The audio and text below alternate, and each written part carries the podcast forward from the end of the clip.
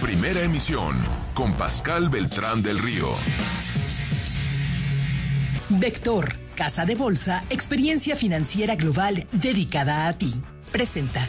¿Quieres ser trader? ¿Quieres ser parte del mercado financiero? Con el nuevo iVector podrás invertir como quieras desde nuestra plataforma en un solo clic. Además podrás ver noticias minuto a minuto, graficadores y hasta herramientas de análisis cuantitativo sobre el mercado nacional e internacional. Todo esto para que no se te escape ninguna oportunidad de inversión. Y eliges esa acción que le añadirá valor a tu portafolio. Abre tu cuenta en e-mediovector.com.mx e invierte en serio desde donde estés. Tú manéjalo, nosotros te asesoramos.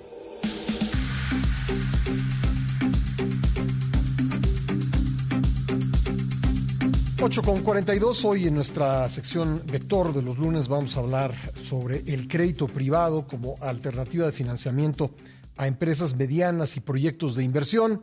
Y para ello nos acompaña en el programa, se lo agradezco mucho, Rebeca Pizarro Navarro, director de Vector Partners. ¿Qué tal, Rebeca? ¿Cómo estás? Muy bien, Pascal, muy buenos días. Bueno, cuéntanos para comenzar cómo ha evolucionado el crédito empresarial en México, Rebeca. Eh, pues mira, Pascal, la verdad es que el crédito va todavía lento. De acuerdo con la última encuesta de Banco de México sobre la evolución del mercado crediticio, durante lo que va de este año las empresas siguen básicamente financiándose de sus proveedores y de las que han solicitado crédito solamente el 33% refirió eh, haberse acercado a los, a los bancos. Entonces, eh, bueno, pues sí creemos que todavía hay un amplio espacio para que las empresas puedan encontrar otras alternativas de financiamiento.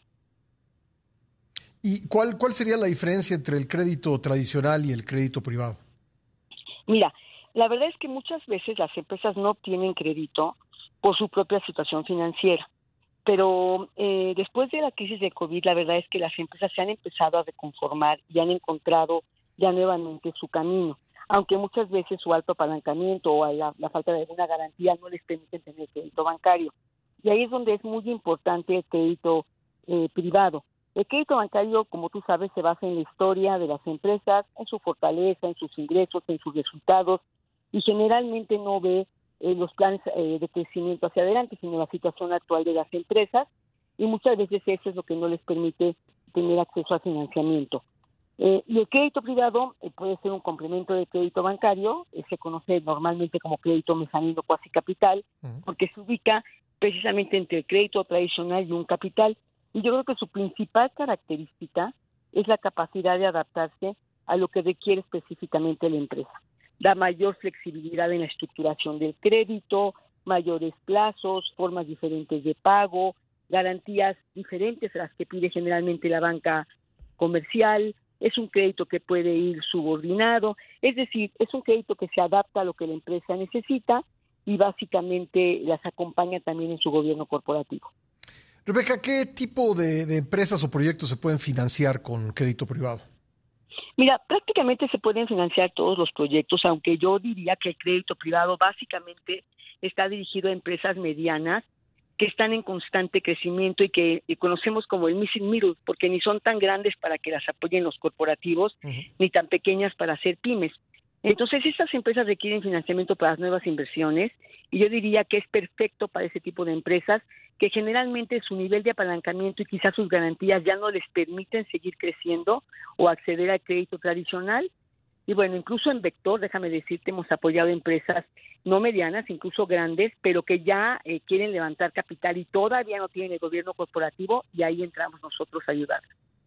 Bueno, y en cuanto a las características y ventajas del crédito privado de Vector Partners, ¿cuáles son sus características? Mira, yo te diría que la mayor característica es que es un traje a la medida, como te comentaba, que se adapta a las necesidades de la empresa, flexible, no diluye a los accionistas y es un crédito a largo plazo.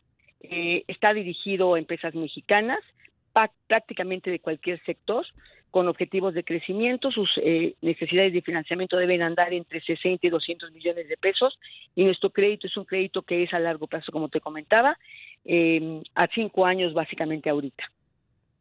¿Y qué sectores ha financiado, por ejemplo? Mira, eh, la verdad es que el fondo va bastante bien, ya estamos en nuestra última etapa de colocación. Hemos financiado proyectos muy, muy interesantes del sector servicios, del sector salud, de medios y publicidad, de tecnología. Ahorita estamos viendo uno del sector automotriz. Eh, entonces, digamos que, que ha demostrado el crédito de Sanín Vector ser un instrumento muy importante en la formación de capital de las empresas eh, y, y, la verdad es que es multisectorial y estamos bueno abiertos a, a atender a las empresas que se acerquen a nosotros. Bueno, ¿y qué recomendaciones eh, generales harías eh, por parte de Vector Partners sobre este tema?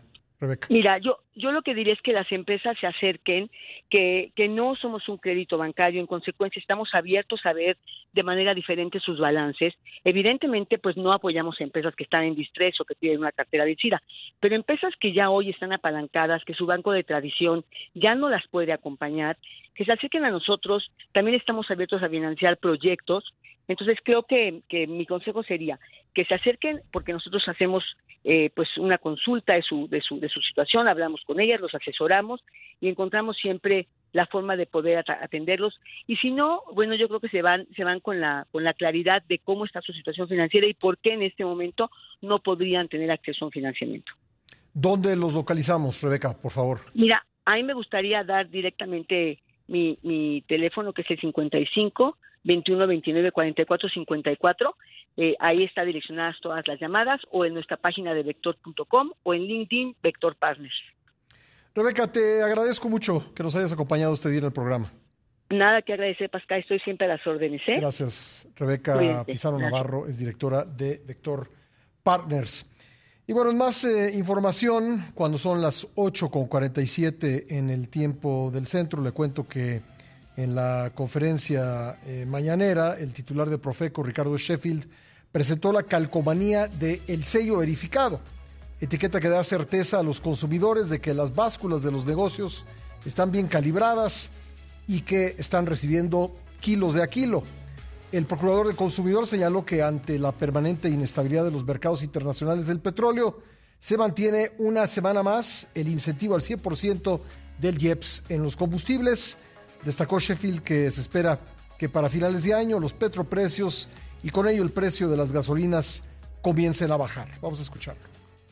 ¿Quiénes quieren el precio de los combustibles? El precio promedio la semana pasada de la gasolina regular fue de 22 pesos con 5 centavos, el de la gasolina premium 24 pesos y el del diésel 23 pesos con 38 centavos. Esta semana todos con el incentivo del 100% al impuesto especial sobre productos y servicios. Si hacemos un corte el día 28 de julio, el barril de la mezcla mexicana de petróleo 95 dólares con 75 centavos. Podemos ver que sigue muy irregular el mercado internacional, muchas altas y bajas. Sin embargo, una tendencia a la baja se espera que para finales de año empiece a normalizarse el petróleo. Ojalá así sea. Bueno, ahí está lo que dice el procurador del consumidor. Y en otras cosas, este lunes, Adrián Fernando Novelo Pérez, juez primero de distrito en Yucatán, resolverá si el gobierno federal violó o no una suspensión definitiva que ordenó detener la construcción del tramo 5 del tren Maya. Esto, esta se emitió el pasado 30 de mayo por considerar eh, que se trata de un proyecto de seguridad nacional eh, al admitir un incidente por defecto presentado por un grupo de ambientalistas que se oponen a la obra. López Obrador reveló, por cierto, esta mañana que su gobierno ampliará las áreas de reserva en la zona protegida de El Jaguar, a las afueras de Tulum, Quintana Roo, ante la construcción del tren Maya. Para ello aseguró que ya se tiene un presupuesto para bardear 25 kilómetros de la recién declarada reserva del Jaguar y anunció que está en puerta un acuerdo para ampliar en 15 mil hectáreas la reserva de Calakmul en Campeche. Vamos a escuchar. Incluso ya se tiene el presupuesto para bardear 25 kilómetros en esa área natural protegida, el jaguar, porque sí hay flora y hay fauna nativa importante que se tiene que conservar. También ya está por concluirse un acuerdo para ampliar en 15 mil hectáreas la reserva de Calakmul en Campeche, en los límites con Quintana Roo. Bueno, pero aquí algunos ambientalistas nos han dicho que esas bardas, pues precisamente impiden el paso del jaguar. Qué ironía que se llame reserva del jaguar y el jaguar no pueda pasar para entrar o salir de esa área por esas bardas que ya se anuncian. 8 con 51, vamos a una pausa, regresamos. Vector, Casa de Bolsa, experiencia financiera global dedicada a ti. Presentó. Estás escuchando Primera Emisión. Con Pascal Beltrán del Río. Información sólida siempre.